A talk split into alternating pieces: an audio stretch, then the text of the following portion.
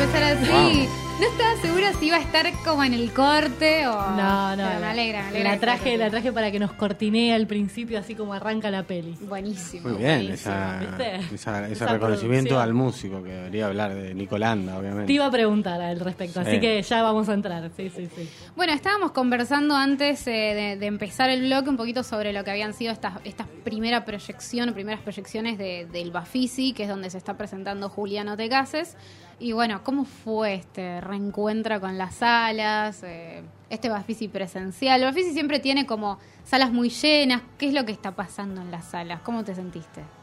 Bueno, eh, fue lindo. eh, la primera función siempre es como muy de local. Siempre hay gente o de la película. Claro. O de la- esta es una película de realización muy chica, pero al ser familiar y tocar un- como una cosa así, bueno, había muchos familiares presentes Claro. que en sala los llamé los personajes secundarios de esta historia. Ay, qué lindo. que son que, que con el tiempo los quise mucho, ¿no? Como que hay una protagonista muy clara, Sí. pero hay unos secundarios muy buenos en, en la historia y había muchos que estaban presentes y eso fue un poco emocionante. Pero también lo sorprendente fue que fue bastante de comedia al principio de la película. Mira, O mira. sea, la gente se reía bastante y eso me gusta, me encanta.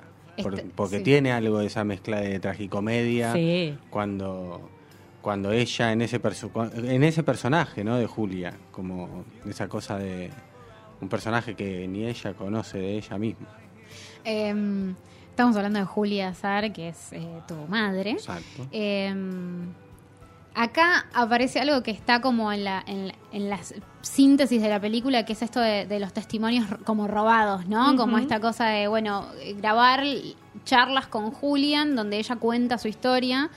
em, y está sostenido o ilustrado con archivo familiar, con foto, foto fija, em, Grabaciones videos también, y sí. más. Es como la pregunta del huevo o la gallina, ¿no? Pero digo, ¿qué, es- ¿qué es como lo que apareció primero para vos para empezar el relato? ¿El archivo, la narración? ¿Vos conocías la algunas cosas de la historia que te hayan dicho, bueno, acá hay, Acá la- hay acá hay algo. un hilo para tirar? Digo, ¿cómo fue No, el...? sin duda los audios la- las conversaciones telefónicas Claro. Eh, habían habían quedado una eh, no solo una eso no La- las conversaciones dejaron registrado no solo una historia sino que un personaje de mi mamá que yo no conocía Ah. que tiene que ver con eso no con, con- con que deja de ser mi mamá y pasa a ser Julia. Y me, y me habla ella. Entonces hay algo ahí muy, muy increíble que queda registrado en esos audios. Por eso de hecho, la historia un poco es que yo empecé a grabar en un momento porque dije, pará, esta historia tengo que hacer una serie de ficción. Ah, buenísimo. Entonces te empecé como a grabar como si fueran eh, entrevistas, eh, un trabajo de investigación. Y, y durante, mientras iba grabando, bueno, aparecía un personaje que, que, que por más que no tenía cámara y no estaba filmado, Sí. eh, tenía mucha imagen también. Y no sé, te la imaginás todo el tiempo Sí. como habla, ¿no? Porque tiene una manera de narrar Exacto. muy, muy espectacular. Entonces, eh, eso fue primero lo que... Después dije, ¿qué, qué hago? ¿Hago un podcast? Digo, no, yo no, no, hago cine. Entonces, ¿qué carajo hago? Y ahí empezó la búsqueda del material. Como decir, bueno, a ver, Mm. a ver qué encuentro. Y no hay mucho, pero me, me sorprende, ¿va? Eh, y, me, y me alivia también que la gente que la ve me dice, che, y el material de archivo es buenísimo. Y la verdad es que en realidad no había tanto. Eh, pero bueno, y cada, eso, cada cosa que aparecía, de lo poco que aparecía, todo era buenísimo. Eh, algo también hay algo ahí del archivo de esa época que cada vez que se filmaba algo, se registraba algo, siempre era un hecho muy importante. Ah. No es como ahora, ¿no? Nosotros tenemos una cantidad de archivo descartable que no sirve para nada. Sí. Y- Platos de comida. y acá era- abrir un- una cámara sulfatada y encontrar un cassette Oro. y romperlo y empalmar la cinta con una cinta y meterlo en un VHS y que se vea raro, pero una escena que decís, che, pero esto ¿cómo puede- es perfecta. Claro. Es justo lo que necesito. Mm. Eh, así que bueno, también fue ir encontrando eso, así, armando. Mm. Em, Hay algo también de que las conversaciones hayan sido telefónicas, que eso es como bastante curioso. Digo, uno podría imaginarse, bueno, una madre y un hijo, te sentás frente a frente, grabador, pero el- la dimensión de esas charlas o la profundidad o lo íntimo de lo que se estaba contando, estaba contando por teléfono y quería preguntarte, digamos, por el porqué como de esa conversación con esa distancia, ¿no? Como con un aparato mediando, ¿cómo, cómo aparece eso? Porque con Julia tenemos una relación con distancia. Mm. No somos uno, una madre e hijo ejemplares. Y eso es lo maravilloso también que genera esta película. Eh, a mí me parece que, que yo tengo un rol en la familia también muy eh, como de pertenecer y de conocer todo y saber todo, pero a su vez puedo mirarla desde afuera y me parece que eso es lo que logra esta distancia que Mm. me permite conocer a Julia. Bien. Eh, sí, eso. Eh, y fueron por teléfono porque también era en pandemia. Entonces, eh, nada, esa es una, una casualidad, pero pero sí eran eran videollamadas. ¿eh? Ah, Yo soy un, un gran utilizador de videollamadas. Me gusta mucho hacer videollamadas, entonces era tipo videollamada. Julia, ¿estás para otro capítulo? Vamos.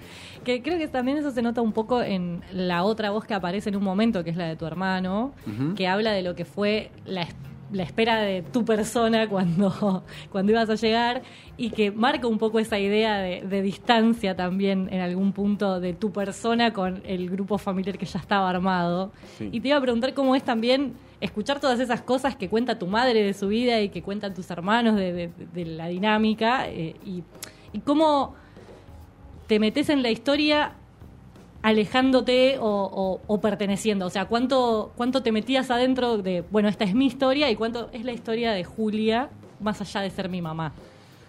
Bueno, hay, hay todo un proceso en, en ese, en ese donde, de- donde empieza y después Claro. me, me voy corriendo, ¿no? Pero al principio es muy personal.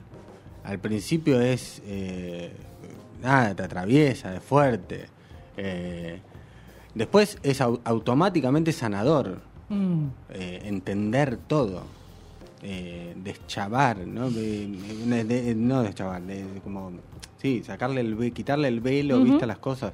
Eh, me di cuenta también mucho que, que es, esa es una generación que habla del de eso no se habla, ¿viste? Sí. Y creo que esta película viene a romper con eso también, como en mi vida se habla de todo. Tipo, para mí no existe el de eso no se habla. Yo hablo de todo, soy un tipo absolutamente transparente. Entonces, no tengo vínculos que, que, que me generen eso. claro. Y, y así desarrollo los vínculos. Entonces, con mi mamá aparece fácil eso, porque, porque le genera ese espacio. Eh, después la película, lo más lindo es que cuando se empieza a agrandar y a, y a formar, a hacer película y a, que la vea gente que no sabe nada ni de mi familia, ni de eh, eh, la película trasciende absolutamente la historia de mi familia. Y eso es lo que a mí me sorprende como director y lo que me gusta de este proyecto, ¿no? Como hoy le decía a alguien, ¿no? Como que uno sale de ver la película y no sale hablando de la historia de Julia, sale hablando de lo que habla la película. Totalmente. Y eso es re, no sé, está buenísimo, me Sí, parece. sí, hay, hay algo de que en los últimos tiempos em, aparecieron varias películas o documentales que tienen que ver con... Las películas son documentales, perdón. Hice el O, que está mal. Eh, los documentales son películas. Eh, pero aparecieron películas documentales que eh, están hechas a base de archivo familiar y a veces está esto como, bueno, eh, la historia del director o de la directora, que también nos tiene para contar como a los demás por fuera de, por fuera de una autorreferencialidad, ¿no?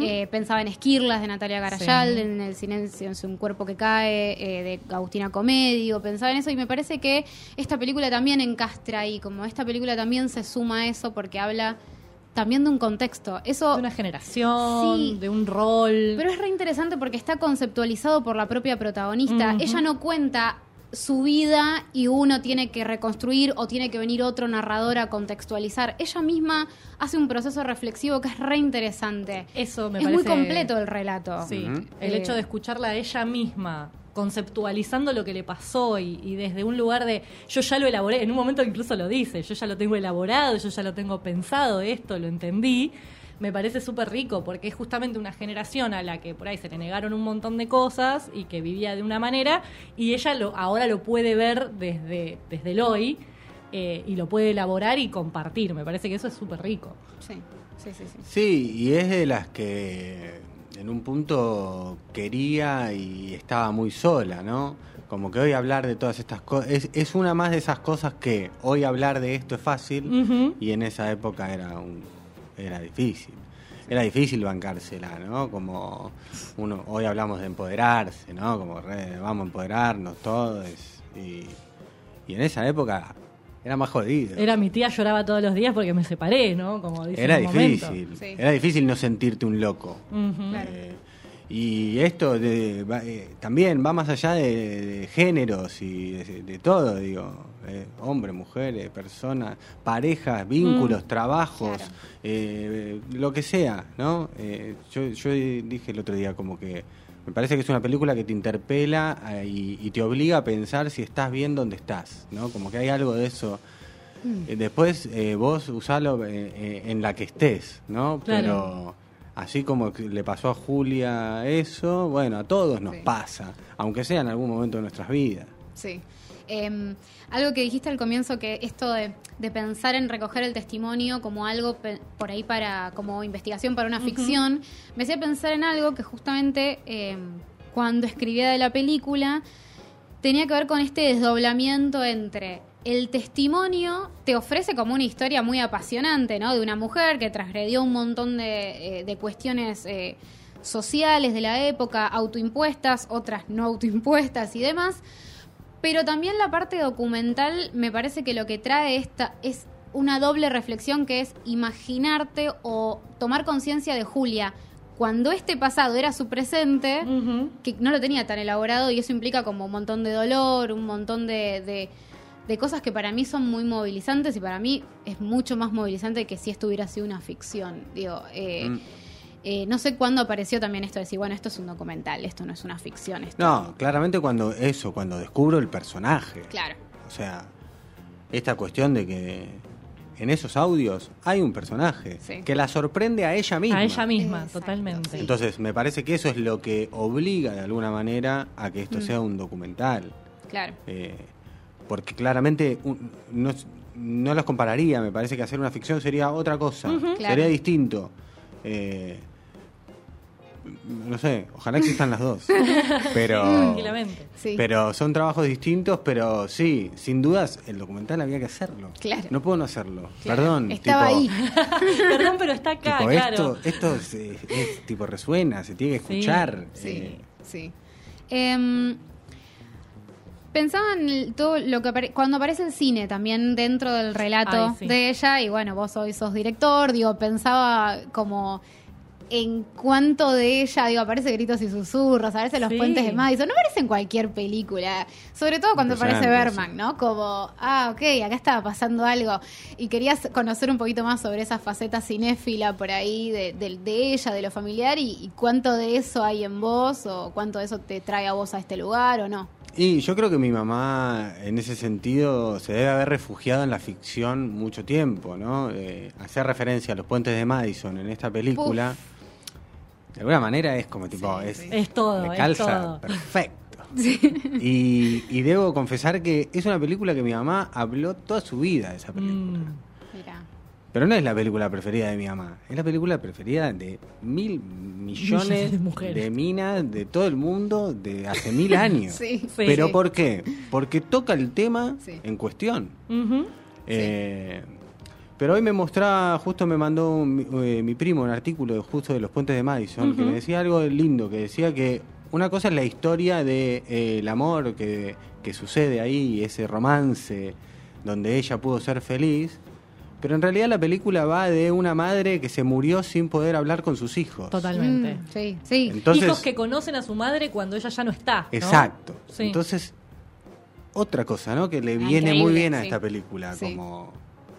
Increíble. Como que sí, y son cosas, es una película, eh, también lo dije, ¿no? Como una película no buscada, que también viene al caso, ¿no? Es no deseada, es una película no deseada, absolutamente. Yo no quise hacer esta película.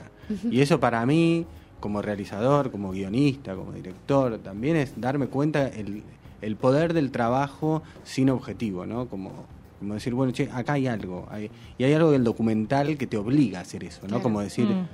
Como olfatear y decir, a ver, che, es esto, hay que, hay- esto hay que profundizar un poquito más. Acá hay algo, hay que probar, hay que... Mm. Y eso, fue así. Y me fui, fui sorprendiéndome en el proceso bastante. Mm. Y mm, volviendo al tema de la música, entonces, ya que lo, lo habíamos traído en el- eh, al principio, ¿cómo fue esto de, de elegir la música para la peli? Que es poquita, pero es clara. Es hermosa, Bárbara. es hermosa. Eh, yo, te- yo siempre trabajo con un amigo, Mati Giselman, mi músico, que hizo siempre todas mis películas, la- o la mayoría. Y en ese momento él no podía agarrar el, el laburo, porque qué sé yo, y, y no sé, yo lo conocía a Nicolanda por, por una relación anterior y dije, che, eh, si termino con un tema de Nicolanda, Mm. como una cosa Te así. vino, te vino Y lo llamé a Nico y le dije, che, boludo, no sé, ni idea. Es una peli, no sé si es tu onda, ¿viste? ¿Qué sé yo? Pero No sé si va no por sé. acá. Le dije, pero- mirala, boludo, y hablamos. Me dice, mándamela, dale. A la hora me llamó. Y dijo, Pablo, la semana pasada me fui a- a- al Tigre, no sé qué, a grabar unos temas con unos amigos. Compusimos unas canciones y hicimos una, boludo, que le va clavada. No sé, me dijo, te la mando, fíjate, cualquier, quizás flashé cualquiera, pero yo te compongo lo que quieras, pero flashé esto, fíjate. Magia. Ah, sí, lo puse. Listo, ya está. Nico, vamos con esta, ya.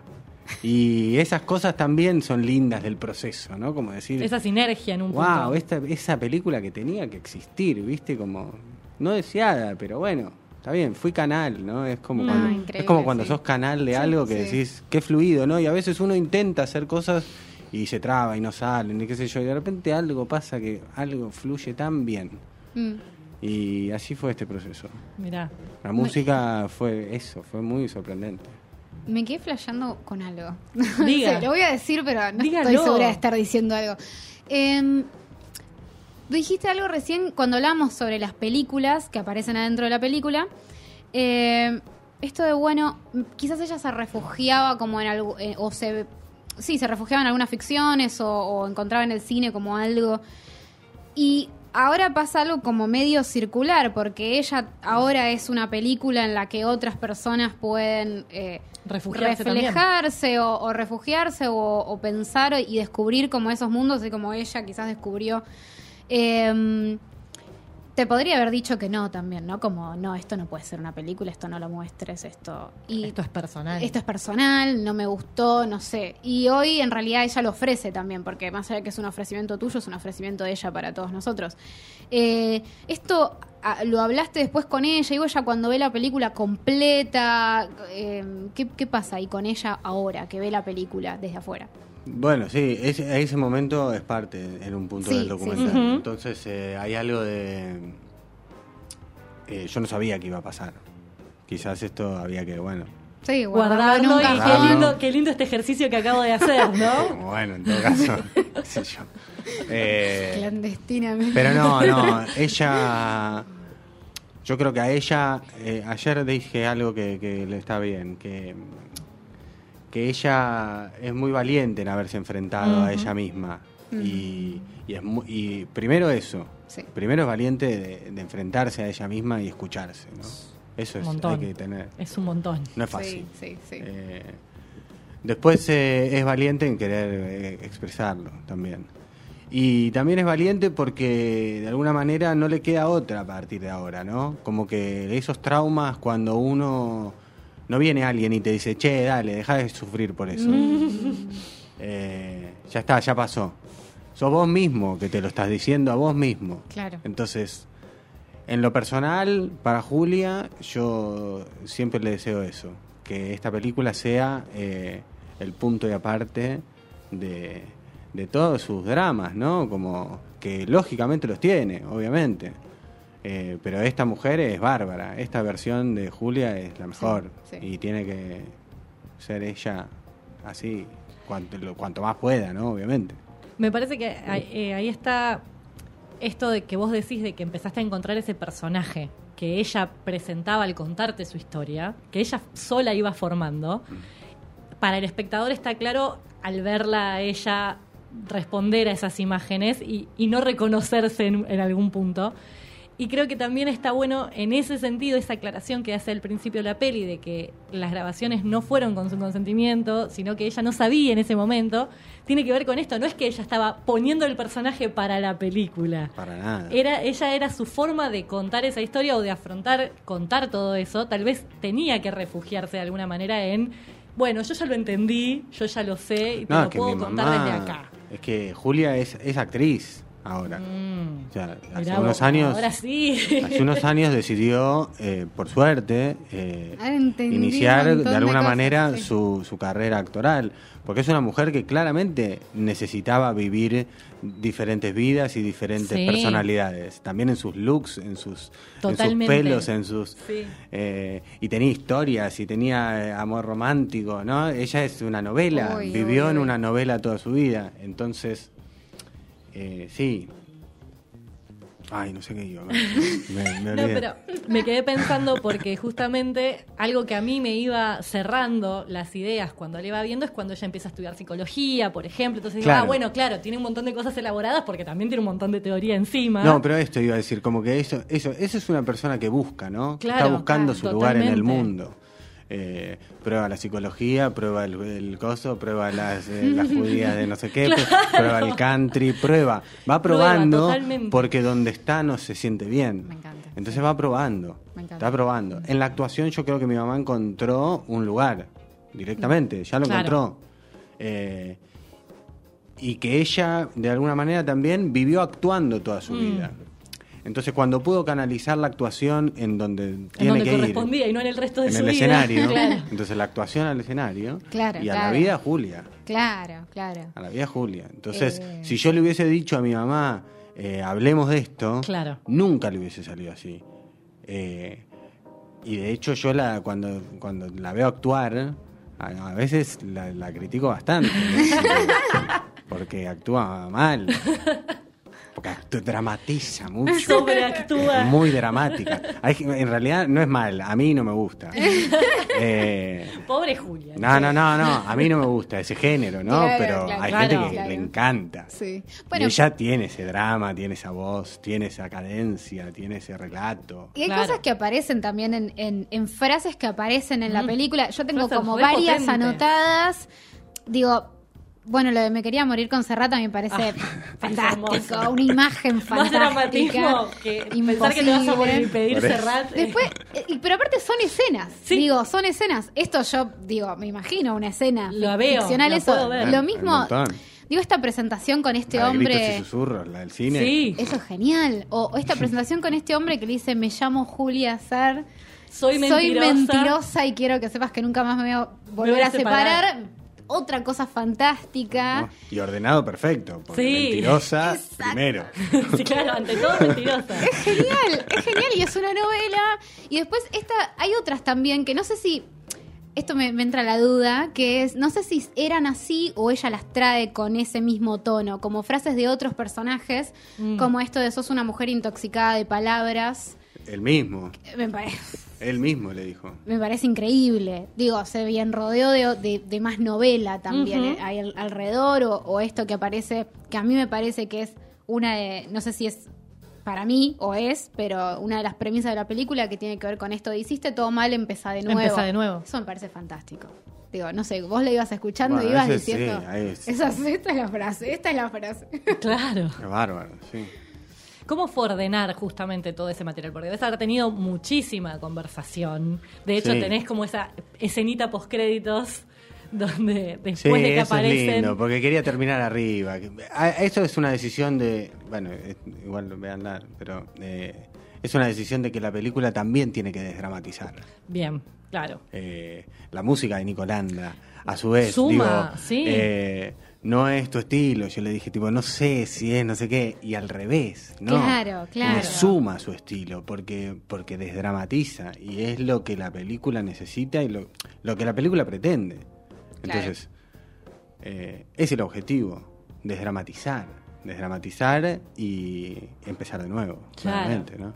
Y ahí fue como la búsqueda del material, como el encontrar qué cosas de toda esa conversación que habrás, de todas esas conversaciones que habrás tenido, eh, quedaban en- finalmente en la película.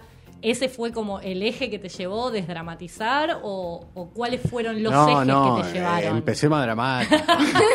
Empezaste con la propia novela de Sí. tu madre. No, después cuidé, limpié cosas, intimidades que no conté. Claro, No, no, que cuidé. venían al caso. Después cuidé porque Claro. porque también hay algo de que eso, también también fui descubriendo el tema, Mm. Ajá. ¿no? Claro. Eh, entonces cuando descubrí el tema y me di cuenta del tema, fui sacando lo que no tenía sentido. Mm. Las cosas íntimas que simplemente son para qué, para es como el golpe de efecto, ¿viste? Claro, no tiene claro, sentido. claro. Me parece que la película también es re respetuosa en eso de, de la intimidad hasta un límite, que, que cuenta lo justo y necesario para explicar lo que quiere explicar. Claro. O lo que quiere retratar o contar. Sí, ya es bastante, bastante im- importante de por sí muchas de las cosas que cuenta. Sí. Eh, el montaje. Me, me, parece, me parece fantástico, digamos. Vos, vos decías igual al principio que lo que aparecía era espectacular. Lo que, lo que encontrabas era justo lo que necesitabas. Eh, pero hay una edición de, de las fotos fijas, de cómo se van encadenando. Sobre todo hay una escena que es una escena de una fiesta. Eh, hay varias fiestas igual en la película, pero hay una, sí, que se mezclan videos con fotos Sí. fantástica. Esa escena me parece que está montada de una manera espectacular eh, y quería saber cómo lo habías trabajado. Eh, no debe ser fácil trabajar con el archivo y darle como una cadencia cinematográfica a fotos fijas, ¿no? Re difícil, sí. Eh, me alegro que te haya gustado. Eh, a mí, yo me quedo con ganas de mucho más. Pero hoy también leía una nota que, que valoraba los, las pantallas en negro. Yo estaba Ah. pensando en lo Y- mismo, en esos, en, en- en esos momentitos que parece como que estás entre, entre pasar diapositivas y haces una pausa. en- Que también es eso, ¿no? Como primero la pantalla en negro era un pedazo, un agujero. Era un lugar que no tenía nada que poner. Claro. Y después eh, Estaba contando algo también. también, ¿no? Como que funciona. Eh, me acuerdo antes de mandarla al festival, la copia final, la vi en mi casa, con- en la tele, con el volumen muy fuerte y como para decir, bueno, a ver cómo es. Y cuando se ponía en negro, se me apagaba todo el cuarto. Claro. Y quedaba la voz sola. Eso en una, en y una dije, sala. upa, es fuerte esto, ¿no? Porque también eh, subraya el negro.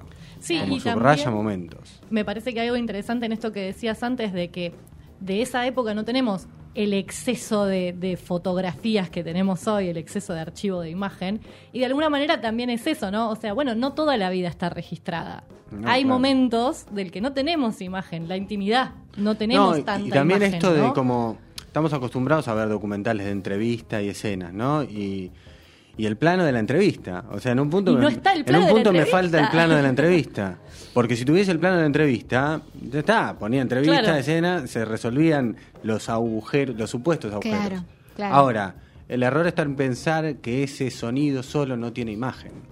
Totalmente. Me parece que eso es lo que su- eso es lo que me sorprendió de esos audios. Mm. Ese sonido solo ya era todo.